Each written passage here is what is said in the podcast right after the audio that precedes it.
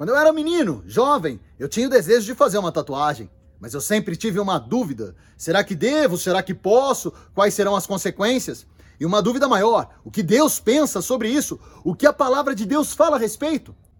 Quando comecei a pesquisar sobre a tatuagem na palavra de Deus, achei lá no Velho Testamento algo que falava a respeito.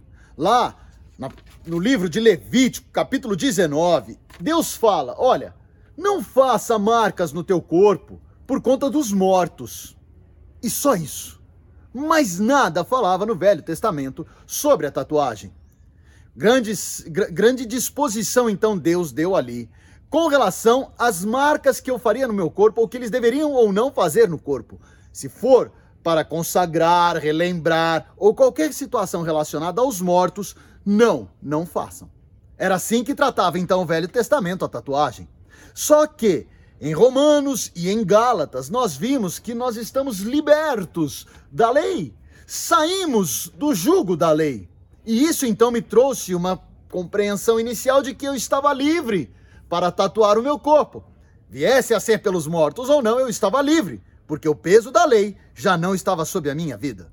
Então, uma coisa é certa: lei específica sobre a tatuagem não existe, porque também o Novo Testamento nada fala a respeito aí comecei a buscar princípios ou questões relacionadas à palavra de Deus que me direcionavam.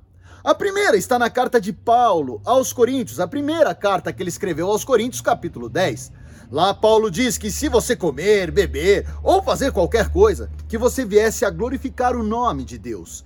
Ali você tinha então a clara definição de que tudo que eu vier a fazer ou viesse a fazer deveria e deverá ser para honrar e glorificar o nome de Deus. Comecei a entender um pouco melhor sobre a minha vida relacionada à palavra do Senhor. E então eu fui e continuei pesquisando as cartas, principalmente as cartas de Paulo, e aí nós temos uma carta escrita a Timóteo, capítulo 2, versículo 9.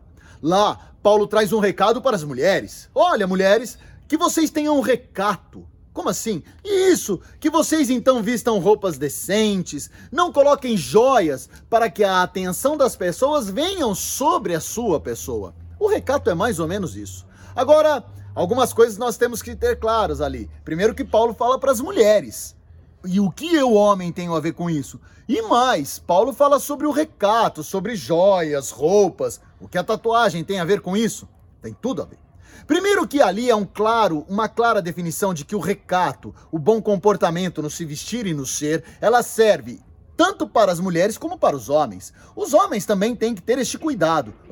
Porque senão eu poderia sim sair por aí nu mostrando todo o meu corpo por ser homem? De forma alguma. Então o recato cabe tanto para os homens como para as mulheres.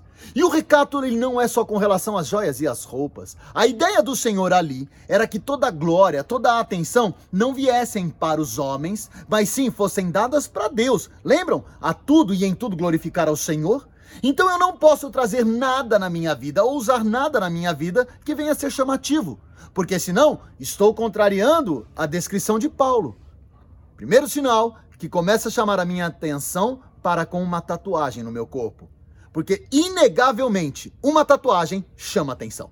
Enfim, além do recato, Paulo novamente fala aos Coríntios, em sua primeira carta, capítulo 6, que nós somos templo e morada do Espírito Santo. Então deveríamos cuidar e cuidar muito bem da carcaça, porque o Espírito Santo habita aqui em nossas vidas. E aí você pode dizer, olha, mas a tatuagem não faz mal algum. Aliás, é, uma, é um pequeno desconforto e tá tudo bem.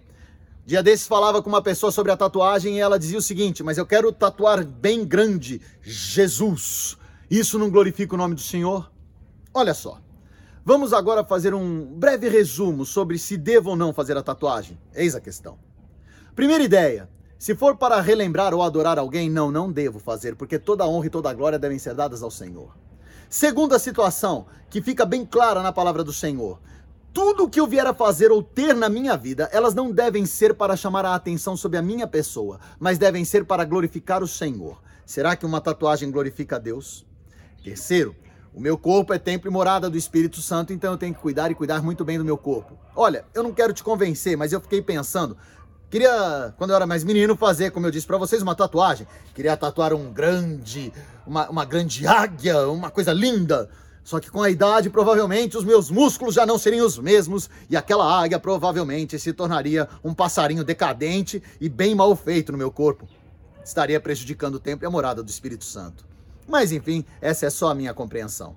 Por fim, eu tenho que saber o seguinte: a carta que Paulo escreveu aos Romanos, capítulo 14, fala que se eu tenho dúvidas se devo ou não devo fazer alguma coisa, não faça. É melhor então não fazer segundo a palavra de Deus. Dica para você, meu amigo. Dica para você, minha amiga. Você tem o desejo de fazer uma tatuagem? Ora, conversa com o Senhor. Busca em Deus a intimidade e aí o Espírito Santo vai te responder. Se porventura ele achar que aquela tua tatuagem vai glorificar ao Senhor ou será útil na obra de Deus, glória a Deus por isso. A tatuagem será ricamente e amplamente abençoada pelo Senhor. Caso contrário, conselho que eu te dou, não faça. Ah, não teve resposta, tá na dúvida?